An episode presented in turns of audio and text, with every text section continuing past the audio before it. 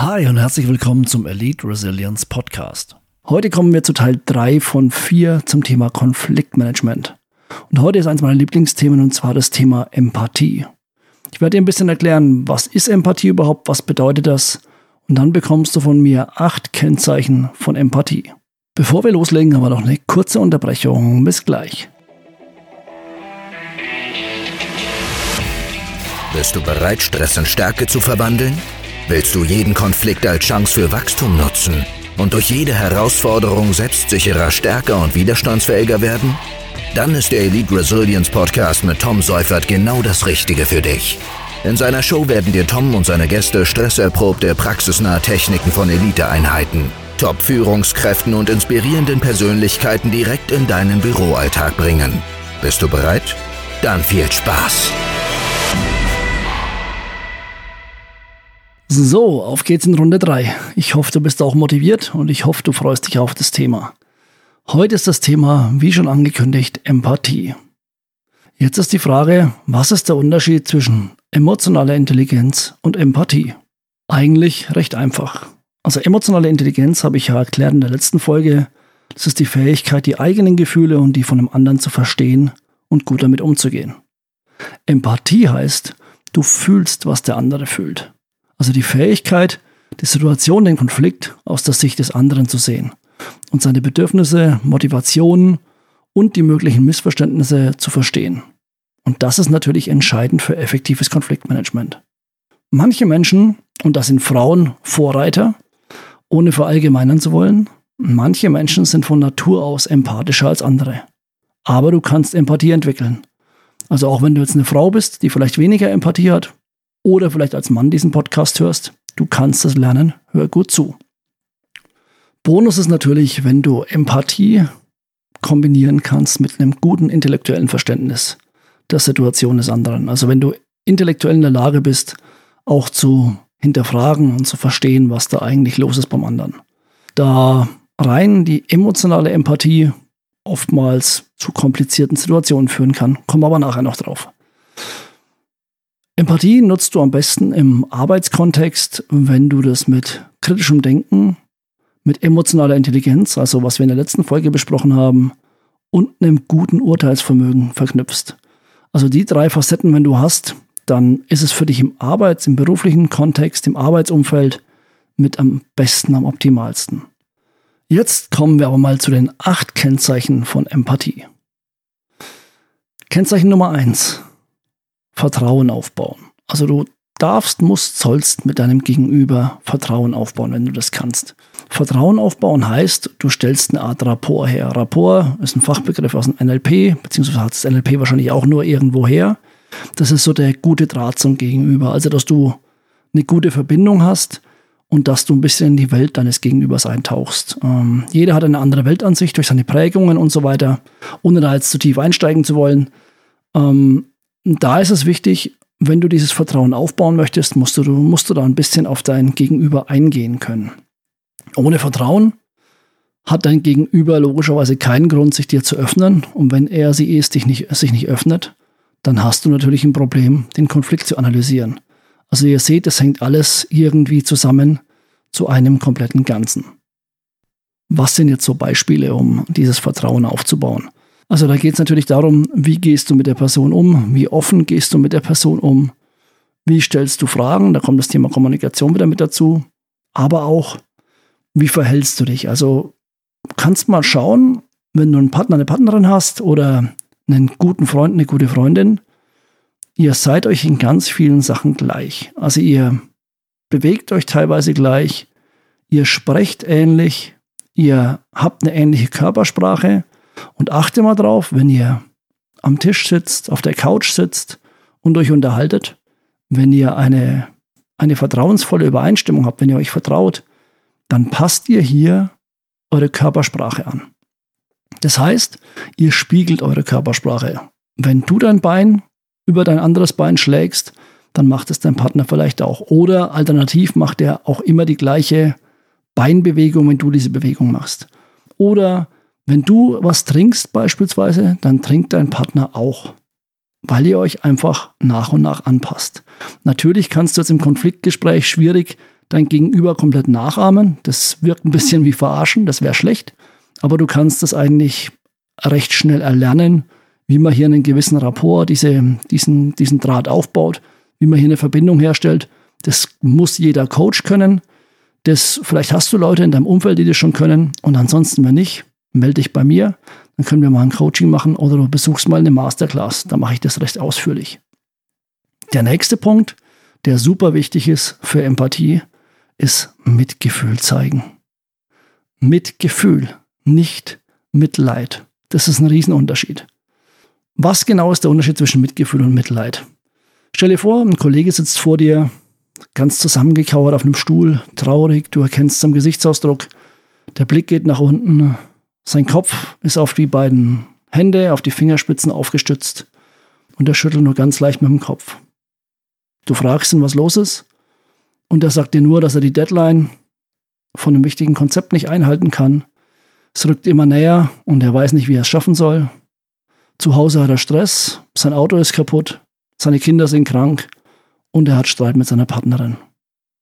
Er ist aber auf den Job angewiesen und hat jetzt Angst davor, dass er den Job verliert. Mitleid heißt mitleiden. Also du leidest mit der betreffenden Person, Du verbindest dich emotional mit ihr und mit dem Leiden von der Person. Du versetzt dich selbst in die Situation, stellst dir vor, du bist der Kollege oder die Kollegin, die gerade so verzweifelt vor dir sitzt. Du spürst die Angst, du spürst die Unruhe. Und das macht dich handlungsunfähig. Also Mitleid ist nicht gut. Mitgefühl heißt mitfühlen.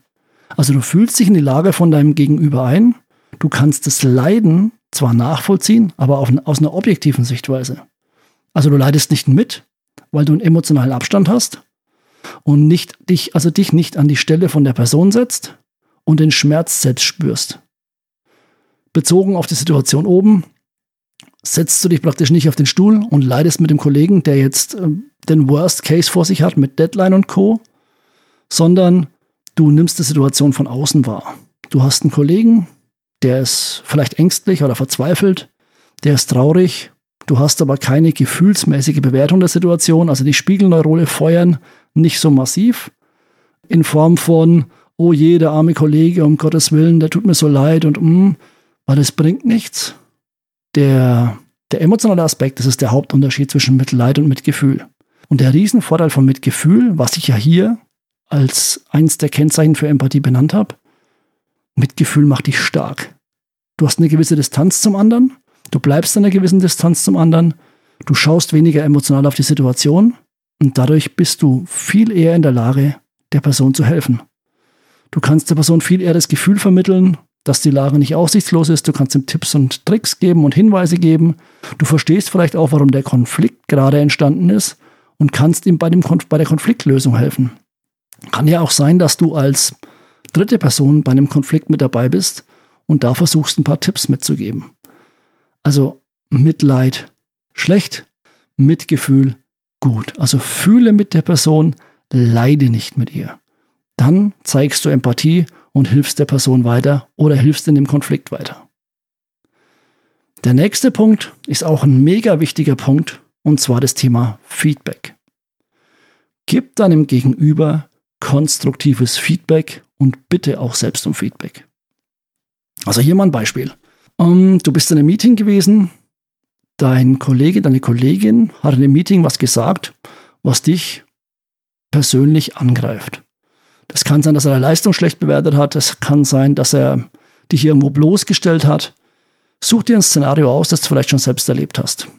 Jetzt, wenn du aus diesem Meeting rausgehst und sagst dem Kollegen gar nichts, dann hast du logischerweise nichts gewonnen. Dann bringt es nichts, dann schwelt der Konflikt, dann wird der Konflikt schwieriger und schaukelt sich hoch.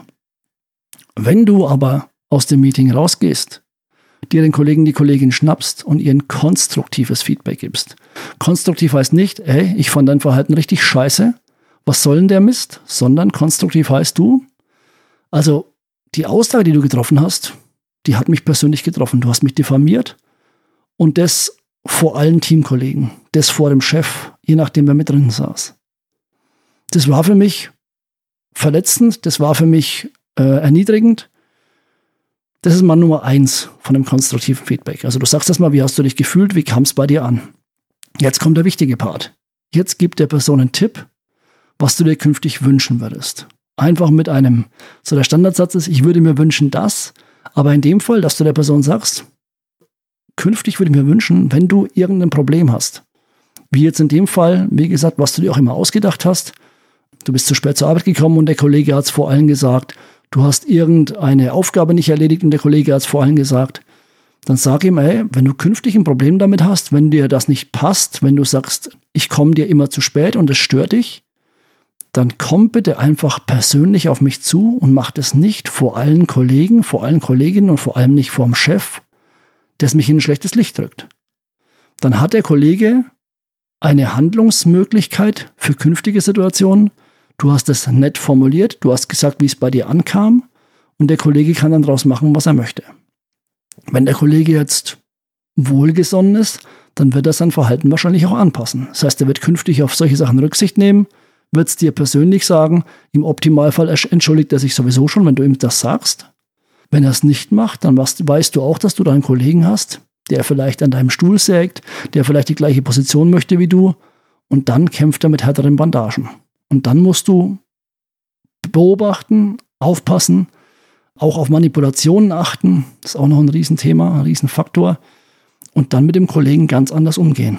Ich würde es nicht mit gleicher, mit gleicher Miene, mit gleichem heimzahlen, aber du brauchst dann eine Strategie für dich, wie du da vorgehen kannst. Aber normalerweise, wenn du ein konstruktives Feedback gibst und du hast ein normales, nettes, kollegiales Umfeld, dann kann der Kollege, die Kollegin danach damit arbeiten und versucht auch das Verhalten anzupassen und spricht dich vielleicht eher an. Wie gesagt, das kannst du auf alle möglichen Situationen nennen oder nehmen. Ich habe es jetzt nur mal anhand von einem Meeting versucht zu veranschaulichen. Der nächste große Punkt ist der Umgang mit Emotionen. Also wie gehst du mit deinen Emotionen um? Wie gehst du mit Emotionen deines Gegenübers um? Emotionen sind im Konflikt gang und gäbe. Also ohne Emotionen gibt es keinen Konflikt, weil ihnen jeder so vor sich hin düttelt und sich um nichts kümmert, dann, dann wird es auch keine Ärger geben, weil jeder einfach mal resignierend seinen Job erledigt, dann nach Hause fährt und ja, dann war es das. Also, wenn Emotionen hochkommen, erstmal ist es wichtig, dass du Emotionen erkennst. Sind wir beim Thema verbal und nonverbal. Vor allem im nonverbalen Kontext kannst du Emotionen frühzeitig erkennen. Ich habe es in der vorletzten Folge mal gesagt, anhand von Körpersprache und Mimik kannst du es erkennen. Vor allem die Basisemotionen in der Mimik, wie Angst, Trauer, Wut, Verachtung, Ekel und so weiter. Denk dran, trenne Interpretation von der Beobachtung. Was siehst du? Erstmal ist es nur, was du siehst, was sich im Gesicht verändert. Und Interpretation wäre, was du dahinter siehst oder sehen könntest. Also denk dran, du sollst auch nicht hell sehen. Aber wenn du solche Emotionen erkennst, dann kannst du die direkt, optimalerweise direkt in das Gespräch mit einflechten. Wenn du ein Konfliktgespräch hast, wenn du an einer Konfliktlösung interessiert bist und sprichst mit der Person, du sagst irgendwas und merkst, bei ihr kommt sofort irgendwie eine kurze Mikroexpression, ein kurzer körpersprachlicher Hinweis auf Stress beispielsweise, dann kannst du das mit einarbeiten in die künftige Kommunikation, die jetzt kommt. Du kannst sagen, ey, ich habe das Gefühl, irgendwas hat dich gerade gestresst, liege ich da richtig und wenn ja, was war es denn? Dann hat die Person die Möglichkeit, dir zu sagen, was los war. Du tust dir leichter, die Person tut sich leichter und ihr könnt wesentlich besser an dem Konflikt arbeiten. Wichtig ist auch, dass du bei dir Emotionen erkennst. Dass du schaffst, Emotionen im Zaum zu halten, wenn Wut hochkocht, dass du weißt, okay, wie kannst du dich auf eine Metaebene begeben, diese Wut ein bisschen drosseln, weil natürlich ist der berufliche Kontext nicht dafür geeignet, dass du die Wut in vollen rauslässt. Das kannst du später, keine Ahnung, an einem Sandsack machen oder beim Sport, aber in dem Kontext hat Wut nichts verloren. Zumindest nicht in der extremen Form. Oder wenn du bei dir Trauer entdeckst, dass du schaust, wie gehst du mit der Emotion um, dich vielleicht auch mal hinterfragst, warum kommt es gerade? Wenn du die Möglichkeit hast, dass du dich mal kurz rausnimmst aus der Konfliktdiskussion, Konfliktsituation ähm, selbst, dann kannst du das auch kurz machen, um zu reflektieren, hey, was ist da gerade los? Und dann kannst du wieder einsteigen mit einem klaren Kopf. Super wichtig. Also dieses, diese Selbstreflexion ist mega wichtig und da einen guten Umgang mit den Emotionen zu haben, die aufkommen und die auch natürlich sind. Der nächste Punkt hängt mit dem schon zusammen eigentlich, also das Identifizieren von nonverbalen Hinweisen. Emotionen können verbal ausgedrückt werden. Ich bin wütend, ich bin traurig, ich fühle mich XY. Aber ich kann es natürlich nonverbal erkennen, wie ich gerade schon gesagt habe, anhand von Mimik, anhand von Körpersprache. Aber auch denk dran, paraverbal, an der Stimme. Wenn du jetzt jemanden nur am Telefon hast, beispielsweise, erkennst du an der Stimmlage, ob es eine freudige Stimmlage ist, ob es eine traurige Stimmlage ist, ob die Person nachdenklich ist oder was die Person gerade durchmacht. Du auch da wieder beobachten, interpretieren. Du beobachtest oder hörst in dem Fall die Stimmlage und versuchst dann damit zu arbeiten. Das ist auch ein Zeichen von Empathie. Also alles sofort einfließen lassen in den Kontext des Konfliktgesprächs. Alles, was du siehst, für dich nutzen, im positiven Sinne nutzen und dann mit der Person besser arbeiten und einen besseren Rapport herzustellen. Dann ist es wichtig, als nächster Punkt, als sechster Punkt, dass du gute zwischenmenschliche Fähigkeiten hast. Also du musst in der Lage sein, zwischenmenschlich zu agieren. Wenn du jetzt jemand bist, der ein Büro im Keller hat, ganz alleine, dann vom Keller direkt über den Notausgang rausgeht, in sein Auto nach Hause fährt, sich da in die Wohnung setzt, vor Netflix oder keine Ahnung, was du anschaust, und dann da versauert bis zum nächsten Morgen, wo er sie wieder zurück in die, in die Arbeit fährt und da das gleiche Prozedere wieder durchlebt, kein soziale, keine soziale Interaktion hat außerhalb der Arbeit und auch nicht in der Arbeit, dann tust du dir höchstwahrscheinlich auf Dauer irgendwann mal schwer, zwischenmenschlich zu agieren. Das musst du lernen. Das ist super wichtig. Also es gibt schon so, ich nenne es mal, äh, empathiebefreite Menschen, die einfach aufgrund der fehlenden Interaktion mit Menschen nicht mehr in der Lage sind, hier gut zu agieren und teilweise wie Trampel durch die Kommunikation rennen. Also das ist natürlich nicht Sinn und Zweck, sondern wir müssen ja lernen und in der Lage sein, zwischenmenschlich uns auszutauschen. Durch WhatsApp und Co wurde das Ganze übrigens noch schlimmer. Also selbsterklärend, da ich nicht mehr persönlich interagieren muss, nicht mehr persönlich sprechen muss, sondern einfach mal eine Nachricht schreiben kann, fällt ganz viel von dem weg, was wir früher lesen können mussten. Also wir konnten als Kinder, konnten wir Gesichtsausdrücke und Körpersprache super lesen. Warum? Weil wir darauf angewiesen waren. Wir waren darauf angewiesen, weil wir sonst nicht überlebt hätten. Ähm, wir waren teilweise auch darauf angewiesen, je nachdem, wie du aufgewachsen bist, die Stimmung der Eltern sofort zu erkennen oder auch die Stimmung der Lehrer oder des näheren Umfelds. Das hatten wir auf jeden Fall alle mal gelernt, aber durch WhatsApp und Co., wo wir zwar mit Smileys arbeiten, aber nicht mehr diese persönliche Interaktion haben, haben wir da einiges verlernt. Es gibt Studien dazu, dass äh, Menschen, ich glaube, maximal zu 60 Prozent dazu in der Lage sind, Mikroexpressionen, also Gesichtsausdrücke, richtig zu analysieren, richtig zu erkennen weil wir natürlich den ganzen Tag nur auf den Mini-Bildschirm starren und dadurch all das in Vergessenheit geraten. Es ist nicht weg, aber es ist in Vergessenheit geraten, was wir eigentlich mal konnten. Und dazu gehört logischerweise auch die Kommunikation. Also kommunizieren mit meinem Gegenüber, auf das Gegenüber empathisch eingehen, zu erkennen, was ist da los, welche Gefühlsregungen zeigt sie mir, wie reagiert sie auf meine Aussagen, warum reagiere ich so, wie ich reagiere. Also diese zwischenmenschlichen Fähigkeiten sind auch ein ganz wichtiger Punkt für Empathie. Wenn die fehlen, dann hast du ganz schlechte Karten. Zumindest wenn du den Konflikt lösen möchtest oder gut aus dem Konflikt rauskommen möchtest. Und denke mal dran, jede dieser Sachen, die ich dir sage, ist für dich auch wichtig, wenn du später mal als Führungskraft agieren möchtest. Also wenn du als Chefin irgendwo mal agierst, dann sind all diese Fähigkeiten Gold wert und das unterscheidet auch die Spreu vom Weizen meiner Ansicht nach. Also einen guten Chef oder eine gute Chefin unterscheiden diese Eigenschaften von einer schlechten Chefin oder einem schlechten Chef. Deswegen versucht die Sachen auch so umzusetzen. Die nächste, der nächste Punkt, Punkt Nummer sieben, ist die Fähigkeit, Probleme zu erkennen und auch unterschiedliche Meinungen anzunehmen. Ich muss erkennen, dass es eine Problemstellung gibt. Hatten wir bei der emotionalen Intelligenz schon, hatten wir bei der Kommunikation schon. Und auch hier wieder, ich brauche einen Filter, wo ich merke, ah, da ist das Problem. Nicht frühzeitig auf irgendwas stürzen, was gerade hochkommt, sondern wirklich versuchen, das Problem rauszufinden. Wenn du das Problem erkannt hast, Problem erkannt, Gefahr gebannt, dann kannst du mit dem Problem arbeiten, kannst es aus dem Weg schaffen. Oder kannst eine Lösung für das Problem finden, die für alle zu einer guten Lösung führt, also die für alle eine adäquate Lösung ist. Dazu gehört natürlich auch, dass du in der Lage bist, unterschiedliche Meinungen anzunehmen. Also du musst die Meinung deines Gegenübers verstehen, du musst aber auch deine Meinung vertreten können und du musst wissen, was ist wo, wie, wann angebracht, wo kann ich vielleicht irgendwelche Schnittmengen finden und wie kann ich mit diesen Schnittmengen arbeiten. Und der letzte Punkt auf meiner Liste für die acht Kennzeichen von Empathie ist eine gute Selbstkontrolle.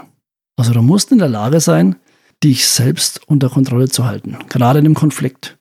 Ich habe es vorhin schon mal kurz angesprochen. Wenn was hochkocht, musst du das sofort bemerken. Und du musst, dich in der, musst in der Lage sein, dich hier selbst runter zu regulieren. Du musst wissen, was ist gerade angebracht, was ist nicht angebracht. Es ist natürlich schwierig, wenn ich in einem Konflikt bin, dann schaltet irgendwann mal mein Gehirn um und das Reptiliengehirn schlägt zu. Das heißt, dann kommt eine Angstreaktion und wir haben normalerweise nur drei Angstreaktionen. Da gehe ich noch mal in einem separaten Podcast drauf ein. Das ist Angriff, Flucht und Angststarre.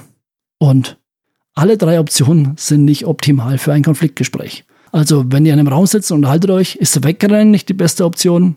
Dich hinzusetzen und die Augen zuzumachen und zu hoffen, dass keiner mehr was sagt, ist keine Option. Und der aggressive Angriff ist keine Option. Zumindest nicht in der Form, wie es passieren würde, wenn das Reptiliengehirn greift. Deswegen brauchst du eine gute Kontrolle. Du musst merken, wenn du hochkochst, wie kannst du dich wieder entspannen? Wie schaffst du es wieder auf ein Level zu kommen, in dem du kommunikationsfähig bist? Weil, wenn unser Reptiliengehirn sich einschaltet, ist unser Neokortex, unser, unser, unser Großhirn, unser, unser Denkvermögen extrem eingeschränkt und dann kommt meistens auch da nichts Gutes mehr raus. Und wir müssen wieder in der Lage sein, das zu nutzen, weil nur so finden wir sinnvolle Konfliktlösungen. Also du merkst, wie den letzten beiden Folgen auch, es sind wieder ganz viele Punkte und ich glaube, bei ganz vielen Punkten konntest du jetzt schon sagen, ah, kenne ich, habe ich oder aber auch, oh, da müsst ihr mich vielleicht mal ein bisschen mehr mit beschäftigen. Also nochmal die acht Kennzeichen zusammengefasst. Du musst Vertrauen aufbauen, also diesen guten Draht zum Gegenüber. Mit Gefühl zeigen, denk dran, nicht mit Leid, mit Gefühl zeigen. Du musst konstruktives Feedback geben.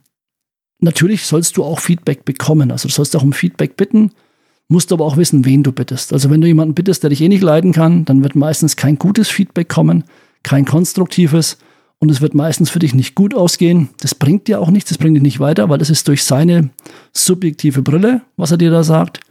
Wobei das ja immer so ist, aber bei einem Menschen, der dir nicht wohlgesonnen ist, dann ist es meistens auch mit ganz viel Bullshit versetzt. Dann geht es um den Umgang mit Emotionen. Wie gehst du mit deinen Emotionen um, mit den Emotionen von deinem Gegenüber? Wie erkennst du Emotionen? Hängt mit dem nächsten Punkt zusammen, dem Punkt 5, Identifizieren von nonverbalen Hinweisen, also anhand von Körpersprache, Mimik, aber auch paraverbal. Was erkennst du da?